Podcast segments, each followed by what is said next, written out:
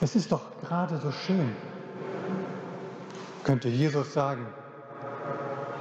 Gerade ist er in Jerusalem eingezogen und die Leute haben Palmzweige unter seinen Füßen ausgebreitet. Die Massen haben gejubelt. Und nun kommen auch noch gläubige Griechen. Sie wenden sich zunächst an Philippus, den Jünger mit dem griechischen Namen. Jetzt geht es also richtig los. In der Sprache der Unternehmensgründer würde man vielleicht sagen, von der Aufbauphase zur Wachstumsphase. Hier können neue Märkte erkundet werden. So viel spricht dafür. Mehr Menschen würden erreicht. Die ersten Griechen könnten ein Anfang sein. Und Gottes Reich ist nah. Jesus hat doch immer wieder davon gesprochen. Sie könnten Gott in Aktion erleben. Was wäre denn die Alternative? In Vers 27 sagt Jesus dann selbst, meine Seele ist voller Angst. Warum also nicht die Gelegenheit nutzen? Doch was sagt Jesus, als die Griechen nach ihm fragen? Wenn das Weizenkorn nicht in die Erde fällt und stirbt, bleibt es mit sich allein. Wenn es aber stirbt, bringt es viel Frucht. Mit anderen Worten, mein Weg ist ein anderer. Ich werde jetzt sterben.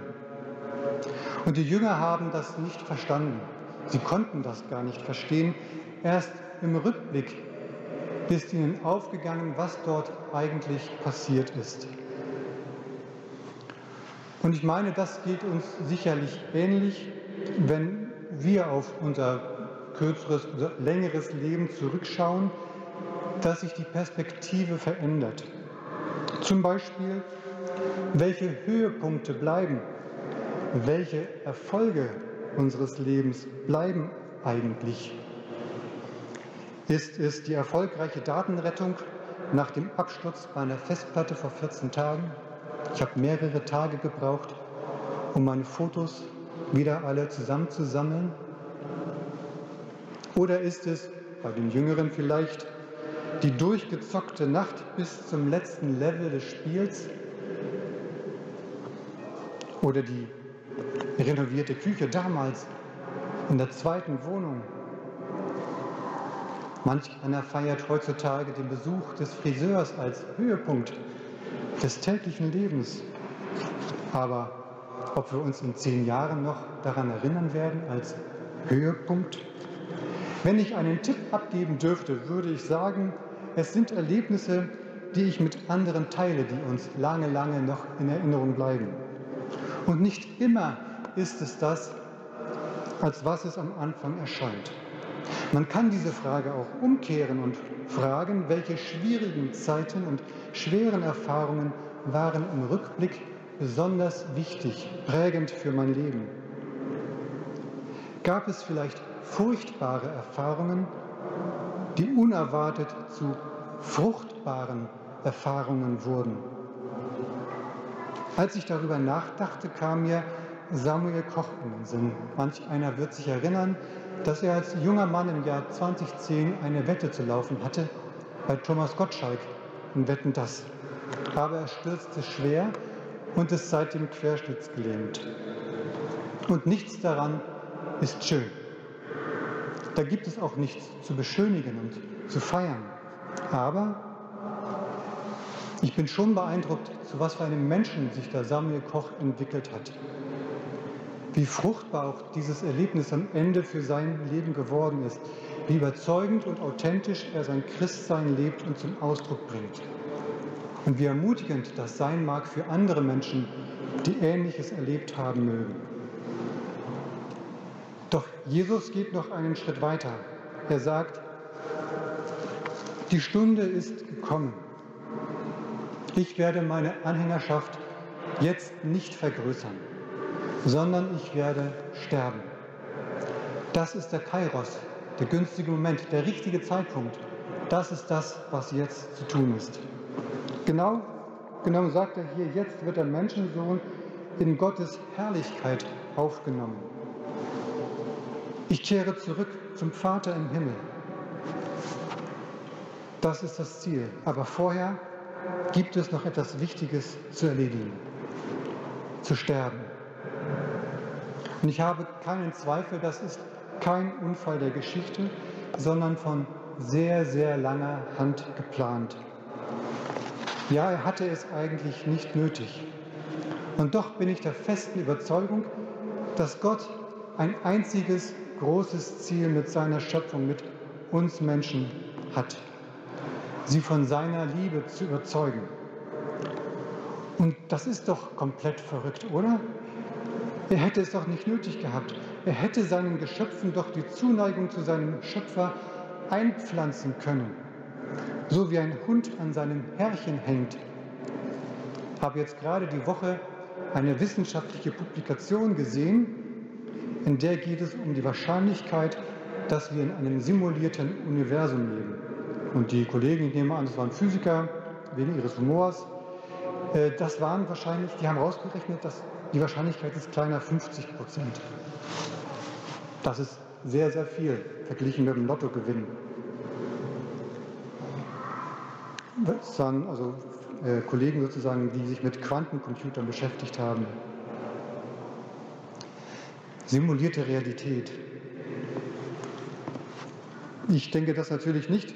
Und wenn ich jetzt an meinen Schöpfer denke, hat er aus irgendeinem Grund beschlossen, dass wir eben keine Marionetten seines Superhirns sein sollen, sondern geliebte Kinder, die aus freien Stücken diese Liebe erwidern dürfen.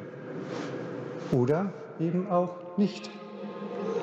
Und seitdem er diese Entscheidung getroffen hat, kämpft er um unsere Liebe. Und das soll mir erst einmal, oder ihm vielmehr, ein Programmierer nachmachen, dass er so viel in seine Schöpfung investiert. Denn dieser Kampf um unsere Liebe verlangt Gott alles ab. Jedenfalls dann, wenn er uns nicht manipulieren, nicht zwingen, nicht willenlos machen will. Dieser unbedingte Wille, uns nicht aufzugeben, führt ihn am Ende auf diese Erde als Mensch unter Menschen, der nach einem anstrengenden Tag, einem langen Fußmarsch vielleicht nach Schweiß stinkt, der mit seinen Freunden feiert und lacht und immer wieder von Gottes Freundlichkeit und seiner Leidenschaft erzählt. Und ganz am Ende bleibt nur noch eines zu tun. Die Bereitschaft, sich den Schmerz und Tod auszusetzen und zu sterben. Billiger ist unsere Liebe offensichtlich nicht zu haben. Der Tod Jesu erkauft uns nicht die Liebe Gottes, sondern Gott erkauft sich mit seinem Tod unsere Liebe. Der Tod erkauft uns nicht die Liebe Gottes, die ging allem voraus. Nein, es ist der Kampf um unsere Liebe, sein Werden um uns. Und das ist doch unglaublich, oder? Vater im Himmel hat es sich ungeheuerlich viel kosten lassen, dir zu zeigen, was du ihm bedeutest. Und das alles nur in der Hoffnung, dass du diese Liebe erwiderst. Ist das nicht unglaublich? Unglaublich liebevoll? Was sagst du dazu? Wegducken geht auf Dauer nicht. Irgendwann muss Butter bei die Fische. Es gibt natürlich verschiedene Arten, darauf zu antworten. Am einfachsten ist das Gespräch mit ihm und ihm zu sagen, was man davon hält, von seinem Engagement, von seiner Liebe. Und als wäre das alles nicht schon genug, kommt am Ende auch noch das Sahnehäubchen obendrauf.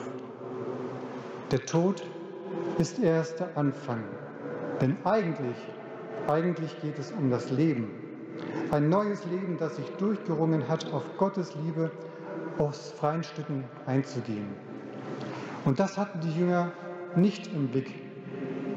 Statt also die Anhängerschaft zu vergrößern, Erfolge zu feiern, bessere Menschen zu werden und die Welt ein Stück besser zu machen, heißt es also zunächst einmal zu sterben und dann zu neuem Leben aufzuerstehen.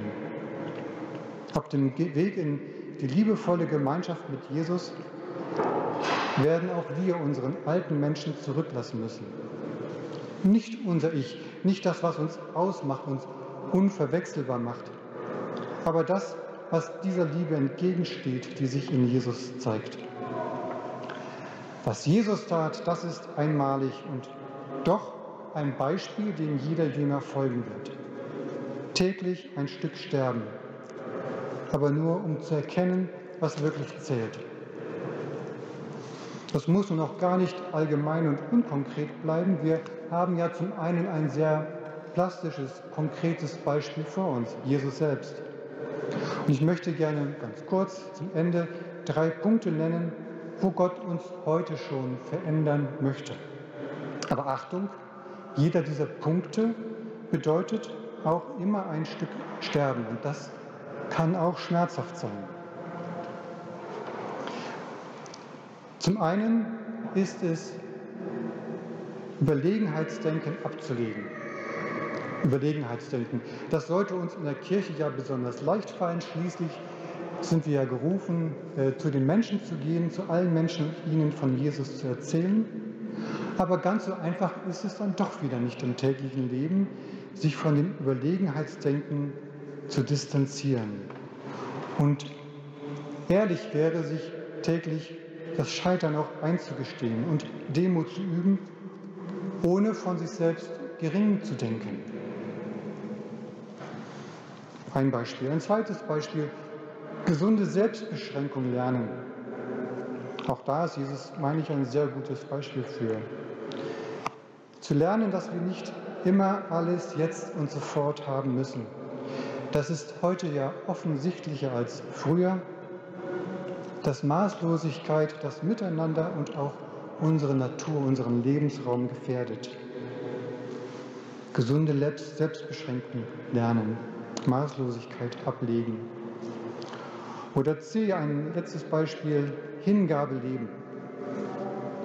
Und im Grunde funktionieren alle drei Dinge nur, wenn man lernt, dass man keine Angst zu haben braucht, zu kurz zu kommen. So ist es auch mit der Hingabe.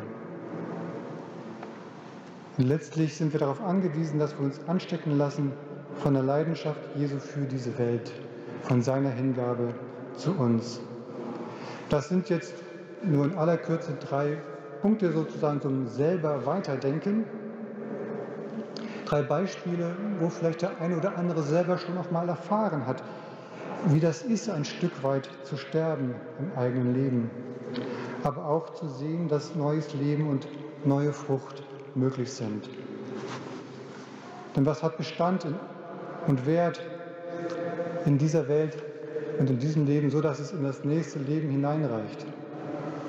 Um auf den Anfang zurückzukommen, die Griechen, die damals zu Jesus kamen, waren Jesus natürlich nicht egal. Einer der ersten Apostel hat sich gleich um die Angelegenheit gekümmert und viele Gemeinden gegründet. Paulus Und so ist doch auch bei uns, dass die Erfolge und Misserfolge unseres Lebens in einem neuen Licht erscheinen mögen, wenn wir es wagen, mit Jesus zu gehen und mit seinen Augen auf unser Leben zu schauen. Manch ein Erfolg ist schneller verpufft als die Zeit, die wir in ihn investiert haben. Und manches Scheitern wiederum entfaltet eine Wirkung, die noch an die nächste Generation weitergegeben wird im positiven Sinne. Es gibt natürlich auch die Beispiele, die negativen Beispiele, ich meine das jetzt ganz im positiven Sinne. Am Ende wird alles überstrahlt von dem neuen Leben, das Jesus für jeden bereithält. Und das haben wir alles seiner überwältigenden, waghalsigen Liebe zu verdanken, die bereit war, alles zu riskieren, alles